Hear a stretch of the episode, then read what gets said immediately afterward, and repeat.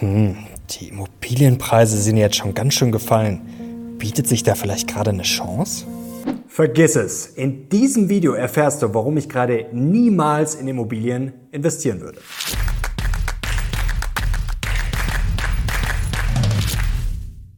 Servus Leute und herzlich willkommen in einem brandneuen Video auf meinem Kanal. Mein Name ist Mario Lochner und heute gibt es ein ganz, ganz wichtiges Video zum Thema Immobilien. Wir klären die Frage, ja, ob es vielleicht gerade schon eine Chance ist, von der manche träumen oder ob es eher heißt gute Nacht und Vorsicht. Wir schauen natürlich auch auf Immobilienaktien, da könnte es schon ein bisschen spannender sein und auch ganz, ganz wichtig, wir schauen auf die ominösen offenen Immobilienfonds. Da gibt es ganz, ganz wichtige Sachen, die man da auch beachten muss. Und jetzt legen wir los. Steigen wir gleich mal ein mit dem aktuellen. Momentan gibt es nämlich sehr viele Schlagzeilen zum Thema Immobilien. Zum Beispiel hier vor kurzem im Manager-Magazin der neue Abbauplan des Immobilienkönigs René Benko. Elbtower, Chrysler Building, KDW. Kein Immobilienfonds war für den österreichischen Milliardär zu groß. Doch in der Krise muss René Benko einen radikalen Kursschwenk einleiten und um frisches Kapital werben. Kann das Vorhaben gelingen? Was ist da jetzt passiert? Es geht um die Signa Holding von René Benko. Und da gab es Anfang Mai ein illustres Treffen in Berlin. Da hat Immofürst seine Investoren geladen. Stimmung war vielleicht nicht ganz so gut, denn es gibt ja momentan gerade ja, Probleme am Immobilienmarkt. Zum Beispiel war Fressnapf-Gründer Thorsten Töller da. Das Geschäft boomte natürlich in den letzten Jahren, aber wie gesagt, zuletzt hat sich das so ein bisschen eingetrübt und man wollte wissen von Herrn Benko, ja, ob man die Krise denn jetzt gut übersteht am Markt. Auf die Details wollen wir jetzt gar nicht eingehen, wie zum Beispiel, dass um eine Kapitalerhöhung geworben wurde. Laut Manager Magazin entscheidend ist eine Info, die Benko seinen Investoren gegeben hat, und zwar mit einer schnellen Besserung der Marktlage sei nicht zu rechnen. Die Investoren sind also nervös und sie sind auch schon länger ein bisschen nervös, denn sie mussten im Sommer 2022 schon mal Geld nachschießen und einer der wichtigsten Gesellschafter, das ist ein sehr bekannter Herr in Deutschland, Klaus Michael Kühne, ja, der hat im Februar schon ein Statement abgegeben und zwar, das ist derzeit etwas volatil, das Thema haben wir unter Beobachtung. Und jetzt sind wir auch schon voll drin im Geschehen. Was machen die großen Player gerade im Immobilienmarkt? Switchen wir mal kurz in die USA und schauen auf aktuelle Zahlen von Redfin und zwar aufs erste Quartal 2023. Und da sehen wir einen Einbruch bei den Investorenkäufen im Vergleich zum Vorjahr um minus 49 Prozent. Ja, und so weit runter ging es nicht mal vor oder während der Finanzkrise. Und auch Family Offices scheinen momentan nicht so sehr auf Immobilien zu stehen. Es gibt ja eine aktuelle, sehr große Umfrage der UBS unter den Family Offices und da schauen wir mal drauf. Die haben ja zuletzt aufgestockt bei Anleihen und auch bei Emerging Markets zum Beispiel. Wir sehen aber hier bei Real Estate, ja, da war 2022 noch hier ein Betrag von 13 Prozent und jetzt sind für 2023 nur noch 9 Prozent angepeilt. Und auch Bloomberg titelt ganz aktuell eine neue Welle des Schmerzes in der Immobilienwelt kommt und hier die Landlords ja, werden momentan auf Krisenniveau gehandelt und hier die Office Values, also es geht um die Gewerbeimmobilien, sind um mehr als 30 Prozent gefallen, zum Beispiel in Paris und Berlin. Jetzt wichtig, jetzt sind wir wieder in Europa unterwegs und ihr wisst ja, die Gewerbeimmobilien, die sind sowieso unter Druck. Also wir haben einmal den Trend zur Digitalisierung. Ich brauche natürlich immer weniger stationären Handel. Dann haben wir noch den Trend Trend zum Homeoffice und Corona hat dem Ganzen natürlich nochmal einen ordentlichen Schlag verpasst. Und zum dritten Mal in Folge, drei Monate in Folge, laut Umfrage der Bank of America, ja, ist Property, also sind Immobilien ja die unbeliebteste Anlageklasse bei den Profis. Spätestens jetzt wird sich der eine oder andere schon denken, Mensch, da ist die Stimmung ja mal richtig im Keller, das ist doch jetzt die antizyklische Wette schlechthin. Moment, gleich mehr dazu, warum das eine ordentliche Falle sein könnte. Wichtig, wir bleiben jetzt erstmal bei den Immobilienunternehmen, denn das ist alles auch ein bisschen vielschichtiger. 165 Milliarden an Bonds stehen da nämlich aus, ja, die fällig werden bis 2026, also die zurückgezahlt werden müssen von den Immobilienunternehmen. Schauen wir mal hier auf diesen Chart. Landlords face big debt repayments in coming years. Ihr seht hier diese Maturity Wall, also die Fälligkeitsmauer sozusagen, die äh, Laufzeitmauer hier von 2024 bis 2026, diese graue Fläche hier hinterlegt und seht diese schwarzen Balken, also was da an Bonds, an Anleihen ausstehend ist, was da fällig wird. Seht ihr, 2023 ist noch nicht so viel, es steigt dann aber ordentlich an, gipfelt im Jahr 2026 und droht da jetzt mehr Ungemach. Ja, Jackie Bowie von Chatham Financial bringt das auf den Punkt. Also wenn es da Probleme mit der Refinanzierung gibt, ja, was passiert dann bei den Landlords? Dann werden sie im Zweifel Immobilien verkaufen müssen. Also dann bleibt eigentlich nur der Exit und das kann natürlich sein, wenn es schlecht läuft, ja, dass da sehr, sehr viele Immobilien auf den Markt geworfen.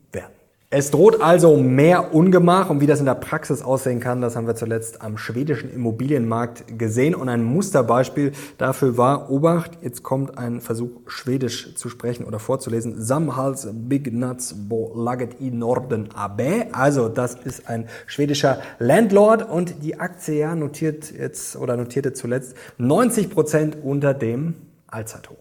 Bevor wir weitermachen im Text, eine wichtige Anmerkung. Es geht heute ums Investieren und zwar um die Sicht eines Privatinvestors. Es geht jetzt nicht um den privaten Immobilienkauf. Also das soll jeder oder muss jeder selber entscheiden. Das kann natürlich in gewissen Lebenslagen absolut Sinn ergeben. Es geht jetzt einfach rein darum, investieren in Konkurrenz zu Aktien und zu Anleihen zum Beispiel.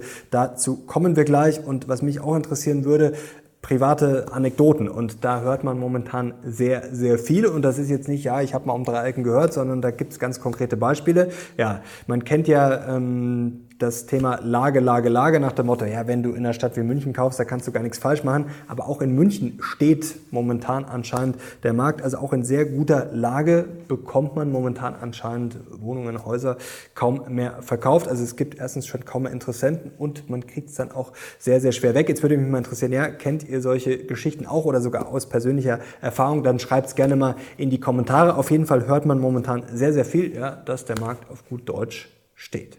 Ganz wichtig beim Immobilienmarkt ist natürlich trotzdem Lage, Lage, Lage, vor allem in welchem Land ich natürlich unterwegs bin. Und der deutsche Markt, der ist natürlich gerade sehr speziell und sehr kompliziert. Also gerade auf dem deutschen Markt würde ich gerade nicht investieren. Ja, energetische Sanierung ist natürlich das Thema schlechthin und wird uns sicherlich noch weiter beschäftigen. Schauen wir nochmal auf diesen Chart hier. Hoher Sanierungsbedarf bei Immobilien. Fast die Hälfte der Objekte sollte bald saniert werden. Ihr seht hier unten orange, rot und dunkelrot. Das sind 48 Prozent, also ein großes Problem. Und ich habe natürlich mehrere Hemmschuhe. Zum Beispiel in München habe ich ja schon mal generell äh, hohe Kosten, wenn ich überhaupt ein Grundstück will. Dann ist Bauen in Deutschland generell nicht so billig. 5000 Euro Baukosten pro Quadratmeter zum Beispiel gerade circa in München. Und dann habe ich noch weitere Probleme wie die Grunderwerbsteuer, eben die Sanierung. Dann auch natürlich noch eine Unsicherheit, weil die Leute einfach ja, auch nicht genau wissen, was kommt. Fertigstellungsrisiken. Also wir haben natürlich immer noch Lieferkettenprobleme, die Nachwirkungen. Sachen sind extrem teuer geworden, also da sind die Kosten einfach mal durch die Decke geschossen und dann habe ich teilweise natürlich noch Personalmangel, Handwerker und das dauert alles sehr lange. Also ihr seht schon, es ist ja fast eine unendliche Geschichte. Und jetzt die Frage, warum zum Teufel sollte ich als Investor gerade Immobilien kaufen, bei den Alternativen. Also es gibt Leute, die kaufen gerade Immobilien bei den Risiken und bei der Unsicherheit in der Hoffnung auf 2, 3 Prozent Rendite. Lassen wir es 5 Prozent sein. Trotzdem, ich habe ja Alternativen. Anleihen bringen wieder Zinsen. Da kann ich momentan relativ sicher 4 Prozent kassieren, zum Beispiel bei US-Staatsanleihen oder auch Dividenden. Selbst wenn ich jetzt einfach nur relativ langweilige Dividendenaktien kaufe, mir da ein Dividendendepot mache, dann werde ich da auch relativ easy 3, 4, 5 Prozent kassieren. Natürlich habe ich Schwankungsrisiken bei Anleihen, bei Aktien, höhere Wohler vielleicht, aber ich habe natürlich eine viel höhere Liquidität als jetzt bei Immobilien. Wie gesagt, ich habe die Unsicherheit auch in hinsichtlich der ganzen Probleme nicht und ich habe praktisch keinen Aufwand und nicht irgendwelche versteckten Kosten. Ich habe Schwankungen, klar, aber trotzdem die Rendite sehe ich relativ sicher und bei den Alternativen frage ich mich wirklich, ja, warum sollte ich da in Immobilien investieren?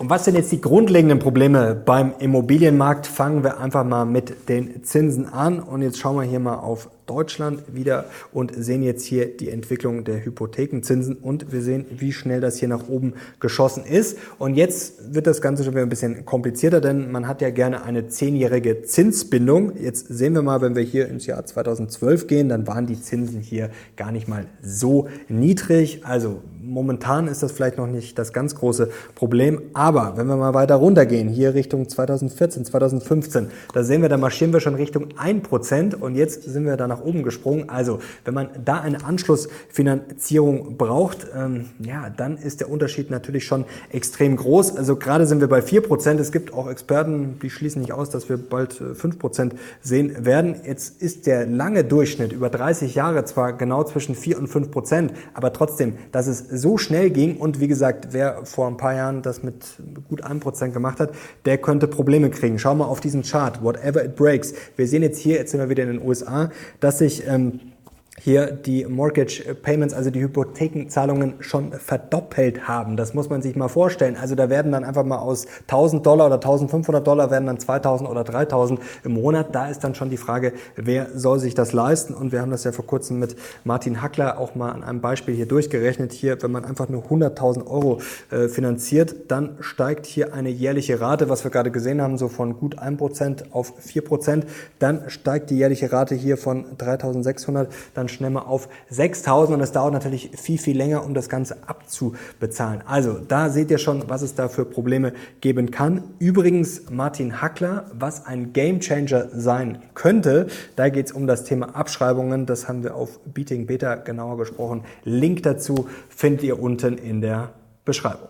Und jetzt nochmal zum Thema Anschlussfinanzierung. Also das kann sehr ungemütlich werden, vor allem nicht nur weil die Zinsen jetzt höher sind, sondern weil wir auch restriktivere Banken haben. Bankenkrise und Co., höhere Zinsen, die wissen natürlich auch um die Probleme. Und da will man dann vielleicht gerne mal 20 bis 30 Prozent Eigenkapital sehen. Wenn die Immobilie, wenn ich sie damals natürlich gekauft habe, jetzt massiv im Wert gestiegen ist, dann ist es vielleicht nicht so ein großes Problem. Aber da gibt es schon auch sehr viele Unsicherheiten und da werden natürlich einige, ja, das ist kein großes Geheimnis, werden dann wahrscheinlich aufschnappen. So ein Prozess dauert dann natürlich auch mal ein bis zwei Jahre, bis das sozusagen, ja, bis die Preisanpassungen da auch durch sind. Ähm, Südeuropa muss man auch im Blick vor allem haben, denn da könnten die steigenden Zinsen richtig unangenehm werden, denn da ist man eher kurzlaufend und vor allem mehr variabel finanziert. Also gerade wenn ihr in irgendwelchen Fonds investiert sein solltet oder das vorhabt, dann auch mal schauen, ja, wo diese Fonds investieren, ob das eher Deutschland, USA ist oder dann auch Spanien und Portugal gleich noch mehr dazu. Kommen wir ganz kurz zu Immobilienaktien, denn da könnte es vielleicht ein bisschen anders schon aussehen. Ihr wisst ja, die hat es ordentlich zerlegt, schon im letzten Jahr Vonovia und Co. auch in diesem Jahr natürlich noch ordentlich. Und momentan ja, ist die Frage, bietet sich da eine Chance, weil die günstig bewertet sind. Schauen wir auf diesen Chart, ja, sozusagen auf Krisenniveau. Ihr seht es hier auch ein bisschen längerfristig. Also da seht ihr, das ist jetzt Price to Book und hier der Stock 600 äh, Immobilien Real Estate. Also da ist die Frage, bietet sich da gerade eine riesen Chance? Jetzt muss man natürlich erstens mal sagen, Immobilienaktien sind natürlich keine Immobilien, sondern erstmal natürlich Aktien, das ist klar. Auch wenn es natürlich am Immobilienmarkt hängt, das ist ganz klar. Und die Aktien sind, der Aktienmärkte sind ja meistens voraus. Also das könnte spannend sein. Das ist jetzt hier keine Empfehlung oder keine Beratung. Ich kaufe auch äh, keine Immobilienaktien, aber da könnte man vielleicht eher schon mal ein Auge drauf werfen. Da muss man natürlich auch damit rechnen, dass da noch einiges ja abgeschrieben, niedriger bewertet wird. Da könnten natürlich auch die Dividenden zum Beispiel sinken. Das muss man auch auf dem Schirm haben. Wenn ich dann natürlich zu niedrigerem Kurs einsteige, ist es dann vielleicht nicht so schlimm. Aber wie gesagt, da ist trotzdem, auch wenn es momentan günstig bewertet ist und auch wenn sich da vielleicht eher schon eine Chance bietet, trotzdem Vorsicht geboten. Und jetzt kommen wir ganz schnell zum Thema offene Immobilienfonds. Denn wer da schon mal auf die Charts geschaut hat, der wird sich denken, Mensch, hier Vonovia und Co., da haben die alle irgendwie einen komischen Schrott gekauft, die offenen Immobilienfonds. Das sind die guten Immobilien, die sind ja total stabil. Schau mal auf diesen Chart hier. Das ist jetzt Grundbesitz global von der DWS, der RC-Fonds. Und da seht ihr, ja, der läuft seitwärts, aber gefallen ist da nichts. Und davor ist er schön stabil gestiegen. Jetzt gibt es nur ein Problem, was man wissen muss bei den offenen Immobilienfonds. Die werden nicht wie Aktienkurse quasi äh, sekündlich minütlich, täglich bewertet, sondern teilweise nur einmal im Jahr. Hier dieser Beispielfonds, schauen wir hier drauf, das ist jetzt aus dem offiziellen äh, Prospekt, aus den Unterlagen. Hier steht jetzt, alle Immobilien des Sondervermögens werden regelmäßig vierteljährlich bewertet. Und was auch noch ganz, ganz wichtig ist, hier auch offizielles Dokument, dieses Produkt ist ein offener Fonds ohne feste Laufzeit. Klingt erstmal ganz okay, aber dann, Anteile an einem Fonds können grundsätzlich bewertungstäglich zurückgegeben werden. Allerdings ist die Rückgabe von Anteilen erst nach Ablauf einer Mindesthaltefrist von 24 Monaten und unter Einhaltung einer Rückgabefrist von zwölf Monaten möglich. Also ganz, ganz wichtig, wenn man sich für sowas interessiert.